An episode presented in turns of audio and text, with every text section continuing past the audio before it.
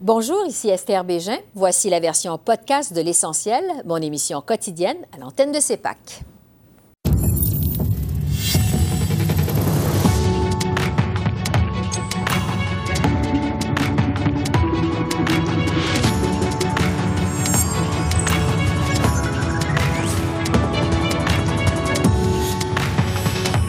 Ce soir, réunion virtuelle au sommet entre Justin Trudeau et Joe Biden. L'historien présidentiel Tim Naftali nous livre ses premières impressions.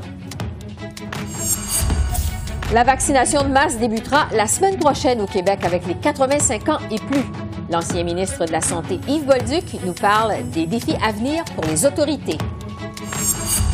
Motion du Parlement sur le génocide des Ouïghours. La Chine est furieuse. Avec l'ancien ambassadeur du Canada en Chine, Guy Saint-Jacques, on analyse les possibles répercussions.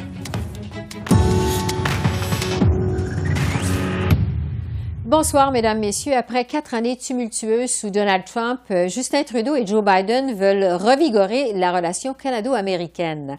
Lors d'un sommet virtuel qui s'est tenu cet après-midi, les deux dirigeants ont discuté de la formation de partenariats sur les changements climatiques, de relance économique post-pandémie et des relations avec la Chine. Le président Biden s'est d'ailleurs engagé à aider le Canada dans le dossier de la libération des deux Michael. Les questions épineuses du Buy America et du protectionnisme étaient aussi à l'ordre du jour. Alors voici ce qu'avaient à dire messieurs Biden et Trudeau à la fin de leur rencontre. Our nations share close geography and history that will forever bind us together, but our values are even more consequential. It's, but it's the shared spirit of our people that's going to ensure ours is a future of hope and opportunity. Canadians and Americans are innovative, creative, entrepreneurial, competitive, open hearted, and rights respecting. There's nothing we cannot achieve when we commit ourselves to it. Let me reiterate our support for the release of the detained Chinese, detained in China, two Canadians, Michael Spavar and Michael Coving. Coving, excuse me. Human beings are not bartering chips. You know, we're going to work together until we get their safe return. Ici au Canada, l'innovation et l'énergie propre occuperont une place cruciale dans notre plan pour rebâtir notre économie. Le président et moi avons discuté de l'importance d'une croissance propre afin de créer de nouvelles opportunités pour les Canadiens et les Américains et aussi pour protéger l'environnement et lutter contre les changements climatiques. Il faut continuer de poser des gestes significatifs pour respecter l'accord de Paris et atteindre nos objectifs en termes de carboneutralité. Tim Naftali est historien présidentiel, professeur à l'Université de New York et un Canadien qui vit aux États-Unis. Bonsoir, Tim.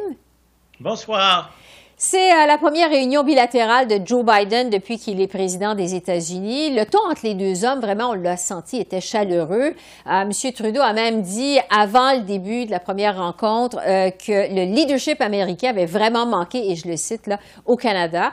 Euh, Est-ce que ce sommet virtuel marque un retour à la normale dans les relations canado-américaines? Euh, Esther, je crois que les deux chefs veulent que, cette réunion est le commencement, l'entamement euh, d'une phase normale, euh, de, de, de, relations très étroites entre les deux pays. Je crois que c'est l'espoir qui est partagé par les deux. Un des gros dossiers à l'ordre du jour aujourd'hui, euh, c'était euh, les relations avec la Chine. Le président Biden s'est engagé à aider le Canada dans sa quête pour ramener au pays les deux Canadiens, les deux Michael, qui sont emprisonnés en Chine euh, depuis deux ans. Évidemment, pour nous au Canada, Tim, c'est majeur. Je me demandais qu'est-ce que vous en pensez de votre côté de cet engagement du président Biden envers le Canada? Quand je regarde le bilan des relations entre le Canada et les États-Unis, il n'y a pas beaucoup de choses maintenant que le président Biden peut faire pour aider euh, le premier ministre. Mais c'est le cas des deux Michael.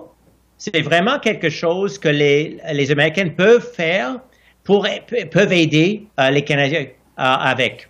C'est parce que les États-Unis maintenant doivent faire face à la concurrence de la Chine. Les États-Unis ont beaucoup de raisons pour aider le Canada en, euh, en, aider, en libérer les deux Canadiens qui sont euh, détenus euh, aux Chine. Alors, c'est quelque chose que c'est vraiment un dossier sur lequel, sur lequel le président Biden peut aider le premier ministre Trudeau.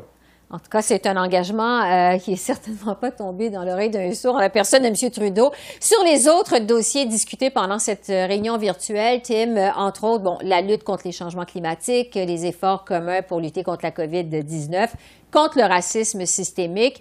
le président Biden a dit on est des amis, on veut collaborer, on sent que donc les deux hommes sont, ont les mêmes priorités, les mêmes valeurs. Est-ce que dans l'ensemble, on peut parler de façon générale d'un excellent départ que cette rencontre?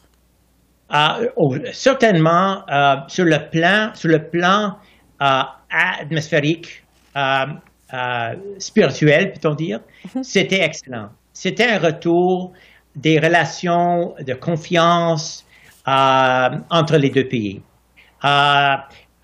L'imprévisibilité, qui était la caractéristique la plus grande de l'ère de Trump, et, c'est fini avec ça.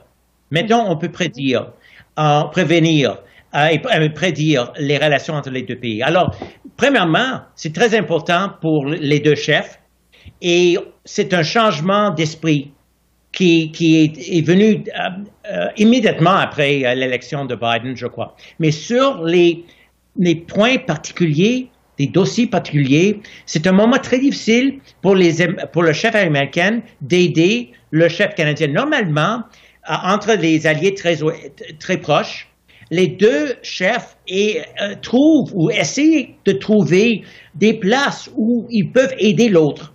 Mais maintenant, sur, la, question, le dossier de vaccine, sur le dossier de, de l'oléoduc à Keystone, euh, il n'y a pas beaucoup de choses que Biden peut faire maintenant pour aider Trudeau.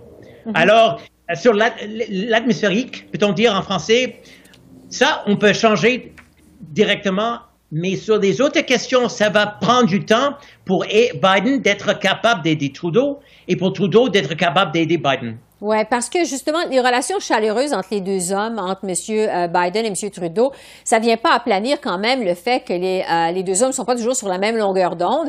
Euh, on pense notamment au programme Buy America. bon, on n'a pas eu vraiment de détails là-dessus au sortir de cette réunion. Comment le président Biden va réussir à concilier son programme de Buy America avec la relation qu'il est en train, visiblement, qu'il veut développer, la bonne relation qu'il veut développer avec le premier ministre Trudeau? Esther, c'est une question, on va faire un petit peu d'histoire. Mhm. Durant les années 80, l'ancien ambassadeur canadien aux États-Unis, Alan Gottlieb, a compris comment le Canada peut vraiment faire des changements euh, en ce qui concerne les, lois américaines qui touchent sur euh, les intérêts économiques du Canada. il a trouvé l'ambassadeur euh, a trouvé des membres de la Chambre euh, de, représentants et les sénateurs qui, étaient des États ou des comtés euh, avec des usines et avec des entreprises qui avaient de, de, commerce avec le Canada. Et le Canada a trouvé les alliés, les alliés congressionnels aux États-Unis pour pousser des intérêts communs entre le Canada et les États-Unis. Alors, sur cette question de Buy American, dans l'ordre exécutif qui a été signé par Biden le, 25 janvier, il y a des exemptions des lois qui peuvent être possibles quand le, gouvernement fédéral américain dépense d'argent pour acheter quelque chose pour euh, les intérêts nationaux. Ces exemptions sont, sont, normalement poussées par les membres de la Chambre des représentants. Alors c'est là où le Canada doit euh, pousser, persuader, trouver des gens qui veulent pousser pour des exemptions qui vont aider pas seulement les entreprises américaines, mais aussi des usines ou des entreprises canadiennes. Alors c'est la manière dont le Canada, d'après moi, a cherché des intérêts communs depuis les années 80. Alors, je crois que le, le, gouvernement Trudeau va continuer de la même manière. Ça veut dire que les deux chefs ne peuvent pas euh, annoncer des grands propos, des grandes exemptions, c'est pas possible. c'est pas politiquement possible. Mm-hmm. Mais sur le plan congressionnel, on peut le faire et je dois, je crois que le Canada essaie de le faire déjà. En tout cas, à la lumière de ce qu'on a vu euh, aujourd'hui, je pense qu'on peut parler d'un bon départ dans les relations entre les deux hommes. Euh, Tim Naftali, professeur à l'Université de New York et historien. Merci beaucoup. Merci. Mon plaisir. Merci à vous, Esther. Bye bye. Ciao. Bye. Le Québec appuie sur l'accélérateur et entamera la semaine prochaine sa campagne de vaccination de masse, en commençant par les personnes de 85 ans et plus. Grâce à l'augmentation dans la livraison des vaccins au pays, le gouvernement Legault annonce que les inscriptions pour ces années qui habitent toujours leur maison se feront à partir de jeudi de cette semaine. Une fois vaccinés, ce sera autour des 80 ans et plus, puis des 70 ans et plus, et ainsi de suite. Le premier ministre François Legault était de passage cet après-midi à la clinique de vaccination du Stade olympique à Montréal pour annoncer les grandes lignes de son plan de vaccination. On l'écoute, suivi du ministre de la Santé, Christian Dubé. Vacciner les Québécois, c'est gagner contre la pandémie. Donc, c'est toute une bonne nouvelle qu'on a euh, aujourd'hui. Donc, on a déjà euh, on est déjà passé dans tous les CHSLD. On a déjà à peu près la moitié des RPA, donc les résidences pour les personnes âgées qui sont faites. On a euh, presque 200 000 employés du réseau de la santé où c'est fait. Donc, là, ça va s'accélérer dans les autres groupes de la société, mais l'espoir est là. C'est ça qui est important de dire, là. L'espoir est là on voit enfin la lumière au bout du tunnel. Le groupe de 85 ans et plus, c'est pour l'ensemble du Québec. Ce qu'on va faire, parce qu'on voulait vraiment être capable d'avoir une priorité Montréal, la priorité Montréal est vraiment pour la première semaine. C'est-à-dire que quand vous allez appeler jeudi, une personne de 85 ans et plus peut prendre des rendez-vous pour Montréal dans la première semaine et pour le reste du Québec, ça va être dans la deuxième semaine. Alors, on fait une priorité pour que tous les 85 ans soient faits à l'intérieur de deux semaines, comme je l'ai expliqué tout à l'heure, mais il y aura une priorité pour Montréal dans la première semaine. Le docteur Yves Bolduc est un ancien ministre de la Santé du Québec qui a lui-même piloté en fait la campagne de vaccination massive contre le H1N1 en 2009. Bonjour, docteur Bolduc. Bonjour, Mme Bégin. On a le sentiment que tout déboule à partir de maintenant avec cette vaccination massive au Québec. Euh, on ne s'attendait pas à ça, en tout cas pas aussi vite. Est-ce que vous êtes surpris, vous, de ce revirement de situation? Non, on savait qu'il y aurait euh, des doses massives qui arriveraient très bientôt. On ne savait pas quand. Mais euh, au moment où ça arriverait, il fallait être préparé. je pense que le Québec est bien préparé actuellement pour répondre à la demande de vaccination qui va être massive au cours des prochaines semaines. Bon, évidemment, une campagne de vaccination massive, c'est un défi énorme. Vous en savez quelque chose pour l'avoir vécu en 2009. Mais avec la COVID, euh, il y a quand même des défis euh, de gestion, par exemple, de la deuxième dose qui s'ajoutent. Euh, vous êtes confiant que les autorités vont être à la hauteur? C'est ce que vous venez de nous dire. Quels seront les plus gros défis à partir de maintenant pour les autorités de la santé au Québec? je pense que le plus gros défi, c'est d'abord de rejoindre les gens et puis de bien organiser pour que les gens, quand ils viennent, ce soit efficace lorsqu'ils se présentent sur place, qu'ils ne demeurent pas trop longtemps sur place, parce qu'il faut respecter la distanciation. Puis également, ça va être de rejoindre les clientèles les plus vulnérables. Euh, vous savez, il y a toutes sortes de moyens technologiques, mais il y a des gens qui n'ont pas de téléphone, il y a des gens également qui, ne savent pas, euh, qui sont moins instruits, qui sont moins informés. Donc, c'est ces gens-là aussi qu'il va falloir rejoindre également très rapidement, parce que pour avoir une immunité de, masse de, de, de, de, la des gens, il faut vraiment qu'on rejoigne tout le monde et si possible que tout le monde puisse se faire vacciner en sachant qu'il y a un pourcentage qui ne le sera pas. Oui, parce que sur les inscriptions, justement, les personnes âgées devront s'inscrire euh, soit par Internet ou encore le faire par téléphone quand on sait que les personnes de 85 ans et plus sont majoritairement euh, pas vraiment habiles à se débrouiller avec Internet. Est-ce que vous pensez que ça pourrait ralentir le processus dès le départ? Ça ne ralentira pas le processus parce que souvent, les personnes âgées ont d'autres personnes, euh, soit des enfants, des, petits-enfants ou des voisins qui sont capables de le faire. Donc, en sachant que c'est important d'être vacciné, ils vont prendre les moyens pour euh, utiliser cette technologie-là ou quelqu'un d'autre va les utiliser pour eux. Mais il y a des gens qui sont vraiment très isolés. Là, ça va être important d'avoir des groupes communautaires ou via les CLSC, une façon de rejoindre ces gens-là pour leur offrir la vaccination. Personne ne devrait être à l'abri de la vaccination parce qu'il n'y a pas eu d'utilisation des technologies. Mais c'est certain que les technologies vont nous rendre plus facile de rejoindre la grande partie de la population qui veut être vaccinée. Comment vous aviez fonctionné, vous, en 2009, pour rejoindre justement les personnes qui étaient vraiment plus isolées, plus dépourvues, plus démunies? Bon, euh, dans un premier temps, là, on a une décentralisation au Québec au niveau du système de santé. Donc, les CLSC connaissent bien leur clientèle. Et c'était au CLSC que donc, revenait la responsabilité de rejoindre ces gens-là. Mais nous, à ce moment-là, on était capable aussi de faire des vaccinations de masse sans respecter la distanciation. C'était pas un concept qu'on avait, qui était développé à l'époque. Donc, les gens se présentaient dans des endroits publics où là, ils pouvaient être vaccinés. Puis également, c'est un vaccin qui était facilement euh, conservable. Donc, euh, dans tous les CLSC, on pouvait aller à, domicile donner le vaccin à des gens qui ne peuvent pas se déplacer.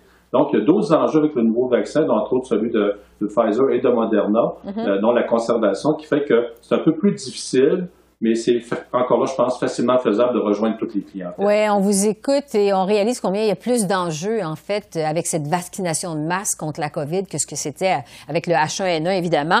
Euh, sur les sites identifiés pour la vaccination, vous parliez un instant de l'importance de la distanciation euh, physique.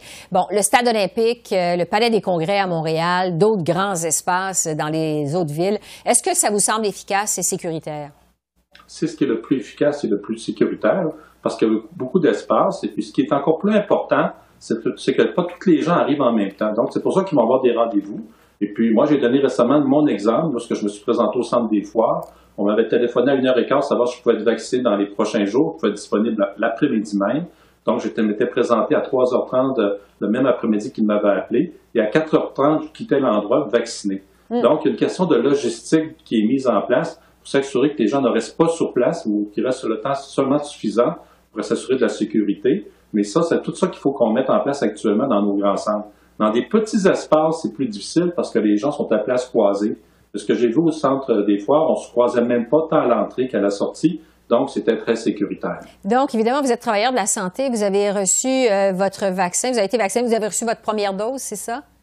Oui, j'ai reçu la, première dose et tout a bien été. Puis j'ai surtout été capable de constater euh, la, qualité de la logistique qui avait été mise en mhm. place pour que ça aille rapidement, qu'on ait toute l'information. Et dans les jours qui ont suivi, j'ai même reçu un, texto me demandant de donner mes commentaires, de savoir si j'avais des effets secondaires ou pas. Donc, on va être au Québec capable d'avoir des données extrêmement fiables par rapport à la vaccination puis à la réussite de la vaccination euh, chez notre population. Sur la deuxième dose, êtes-vous confiant que vous allez la recevoir dans les délais prescrits? Est-ce que vous avez des assurances de ce côté-là? L'assurance, c'est qu'on nous a dit que ça irait à 90 jours, qui maintenant, on sait que c'est une bonne décision parce que la mhm. première dose protège assez rapidement à un haut pourcentage. On avait l'étude des Israéliens qui disaient que c'est pratiquement 90-91% après quatre semaines. Donc, on vaccine plus de gens pour permettre justement à ce qu'on atteigne une, unité de, de groupe. Et puis moi, je suis très confiant que je vais avoir ma, deuxième dose à l'intérieur des 90 jours qui, sont, qui ont été établis ici au Québec. Et qu'en bout de ligne, le vaccin va être efficace, euh, l'immunité va être euh, réalisée. Bon, sur les groupes prioritaires maintenant, Québec a choisi d'y aller avec, euh, je le disais tout à l'heure, les 85 ans et plus, ensuite les 80 ans et plus, les 70 ans et plus, et ainsi de suite. Qu'est-ce que vous pensez de cette façon de procéder? Est-ce qu'on aurait dû prioriser les personnes avec des comorbidités dès le départ, des personnes qui ont des conditions préexistantes?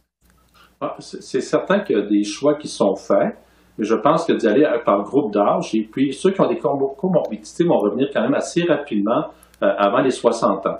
Donc, je pense que le, choix est, excellent, mais si quelqu'un avait fait un choix différent, en autant qu'on respecte la, vulnérabilité des gens, on sait que les gens, des personnes âgées sont quand même plus vulnérables que la population en général, je pense que ce sont des bons choix. Mais le plus important, c'est de vacciner le plus rapidement euh, toute, cette, catégorie de gens qui sont plus à risque. Et plus tard, les gens qui sont moins à risque seront euh, vaccinés. Mais je pense que c'est un, excellent choix que le Québec euh, a fait. Mais je comprendrais que d'autres provinces aient pu choisir une priorisation différente, en autant qu'on respecte des règles de vulnérabilité. Bon. En terminant, le directeur de la santé publique, le docteur Horacio Arruda, a mis en garde aujourd'hui. Bon, il a dit on entre dans une ère euh, extraordinaire. Ce sont ces mots où la vaccination va nous apporter la lumière au bout du tunnel. Euh, mais il faut pas oublier évidemment que euh, les doses de vaccin, ça prend encore trois semaines une fois qu'on l'a reçu cette dose de vaccin avant de produire ses effets. Vous, docteur Bolduc, vous la voyez quand la lumière au bout du tunnel au Québec? Je, pense que la lumière au bout du tunnel va arriver au cours de l'été. Euh, Puis je pense que tout le monde s'entend actuellement. La façon de passer à travers cette pandémie, c'est la vaccination. puis il faut atteindre un taux, de vaccination qui est entre 70 et 85% de la population. Et par la suite, on espère aller encore à des, niveaux encore plus élevés. Mais moi, je vois très bien qu'au cours de l'été, début de l'automne, qu'on devrait être sorti du gros de la pandémie. En automne, la seule condition qu'on voit actuellement qui pourrait nous empêcher de, pouvoir s'en sortir, c'est si on avait un variant qui prendrait beaucoup de place, que le vaccin ne serait pas efficace. Mais ce qu'on voit, c'est que c'est une possibilité, mais elle est très, très, très minime.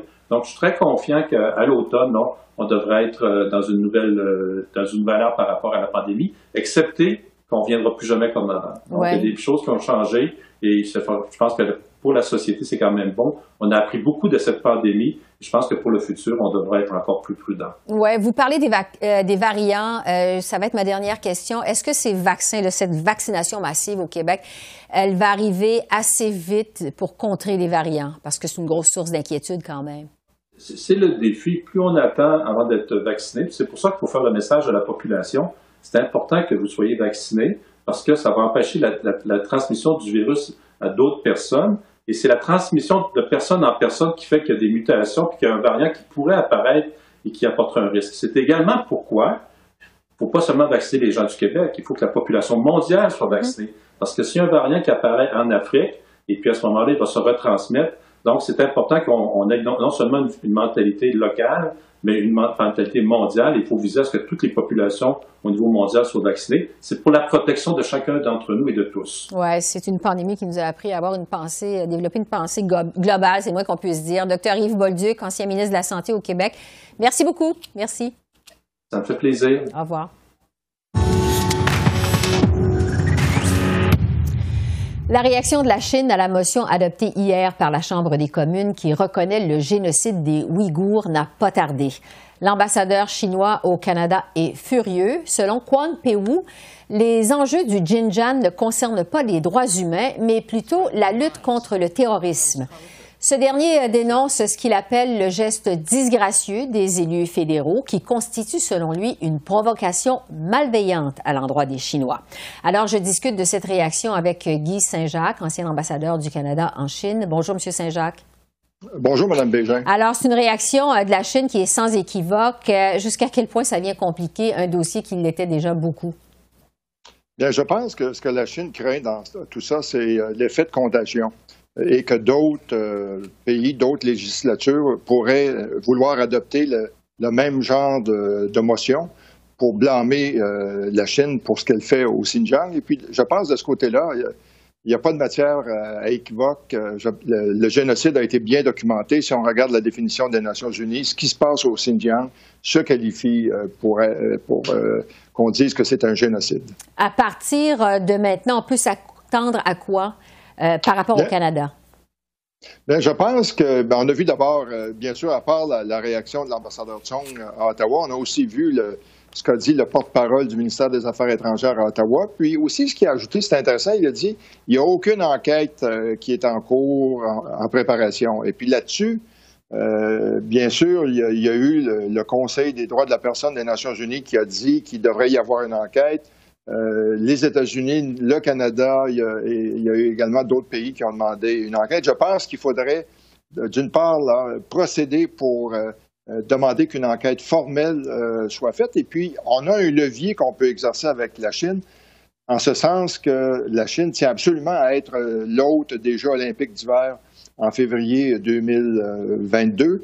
Et donc, on devrait utiliser ça pour dire, vous allez permettre la venue très rapidement d'une équipe euh, d'enquête pour tirer tout ça au clair. Euh, ceci étant dit, je pense qu'en attendant, la Chine va pas vouloir punir le Canada parce qu'encore là, si on regarde sa, stratégie, qu'est-ce qu'elle a fait au cours des dernières années, ça a été de punir les pays qui osent critiquer la Chine. L'exemple le plus récent est l'Australie. Euh, qui dépend beaucoup euh, pour son commerce extérieur de la Chine. 40% de ses exportations vont en Chine. Et après que le premier ministre Morrison a demandé qu'une une enquête complète sur l'origine de, la pandémie, les Chinois ont imposé des tarifs sur l'orge australien. Ils ont imposé des tarifs de 225 sur le vin australien. C'est qu'on voit comment ils peuvent rétribuer. Et dans ce cas-ci, à nouveau, je pense qu'ils vont. Ce qu'ils craignent, c'est que les pays occidentaux, les démocraties, se mettent ensemble pour euh, blâmer la Chine. Ouais, ils vont vouloir essayer d'éviter ça. Ouais, que ça fasse euh, boule de neige finalement. Évidemment, euh, le Ouais. dossier qui nous préoccupe au Canada, c'est le retour au pays des deux Michael. Ça fait plus de 800 jours maintenant qu'ils sont détenus par les autorités chinoises. Cette motion du Parlement sur le génocide des Ouïghours, quel impact ça pourra avoir sur leur dossier? Ben, J'ose espérer que ça n'aura pas un grand impact parce que là, de ce côté-là, euh, les choses traînent. Parce que clairement, si le processus euh, habituel, le processus qui est établi dans la loi chinoise était suivi, le procès des deux Michael aurait déjà commencé. Le fait que ça n'a pas commencé, ça indique peut-être que la Chine espère qu'une solution va être trouvée parce que ils savent qu'une fois que euh, le procès va, commencer, ben, euh, il va falloir qu'il soit mené à terme. On va nous dire, on peut pas, vous ne pouvez pas nous demander d'intervenir dans un processus juridique. Et puis, je pense que tout le monde sait qu'il y a eu des négociations avant Noël entre le département américain de la justice et euh, l'équipe juridique de Mme Mang. Il semble que ces négociations-là n'aient pas abouti. Euh, Bien sûr, le, président Biden, je pense, va vouloir beaucoup plus s'intéresser à la question que M. Trump. Puis aussi, il ne faut pas oublier que euh, la cause, il y a une cause qui est entendue euh, actuellement à Vancouver à l'effet que les droits de Mme Mang auraient été bafoués lors de son arrestation en, en décembre 2018. Et puis, peut-être que la Chine attend de voir quelle va être la décision en espérant que euh, par exemple, le juge pourrait dire qu'effectivement, les droits de Mme Mang ont été bafoués et euh, ordonner euh, qu'elle soit relâchée. Mais sinon, il y a aussi d'autres moyens pour la Chine d'exercer des pressions sur le Canada. Euh, par exemple, on a quatre Canadiens qui ont reçu une, sentence de mort pour trafic de, stupéfiants. Il y en a deux qui ont fait appel de la décision à la Cour suprême chinoise.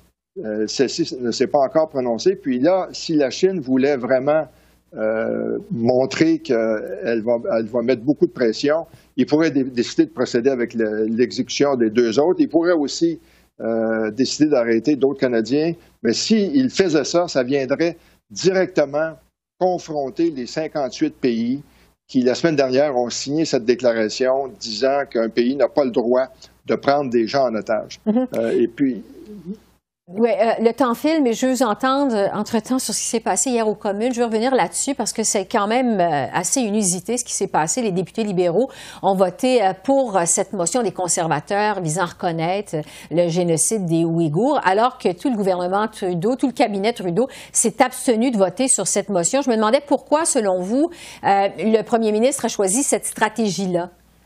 Moi, je pense que c'était une, euh, une patate chaude pour euh, M. Trudeau. Oui. Euh, il savait que la majorité de, de son caucus euh, croit qu'il y a un génocide qui, qui est en cours au Xinjiang. Bien sûr, ce qu'il aurait voulu, c'est gagner du temps pour pouvoir justement euh, s'allier à d'autres pays pour euh, éviter de faire face à la Chine tout seul. Puis là, là-dessus, je pense qu'il y a du travail préparatoire qui va être fait. Euh, Rappelons-nous que euh, M. Biden aussi a annoncé la création d'une nouvelle alliance pour les démocraties, dont la première réunion va avoir lieu au mois d'avril. Ça serait une belle occasion pour le gouvernement fédéral de proposer des mesures qui pourraient être prises conjointement par les démocraties pour contrer euh, la Chine.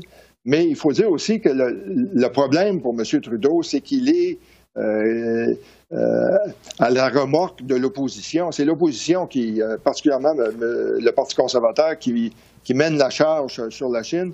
Il faudrait que le, gouvernement euh, annonce finalement une nouvelle politique envers la Chine, telle que ce qui avait été promis par euh, l'ancien ministre des Affaires étrangères, M. Champagne.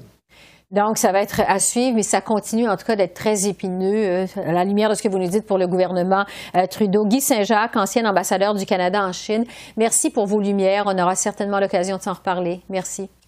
Merci beaucoup. Au revoir. Au revoir. Alors voilà, c'est comme ça qu'on a vu l'essentiel de l'actualité de ce mardi 23 février sur la colline parlementaire à Ottawa. Esther Bégin qui vous remercie d'être à l'antenne de CEPAC, la chaîne d'affaires publiques par câble.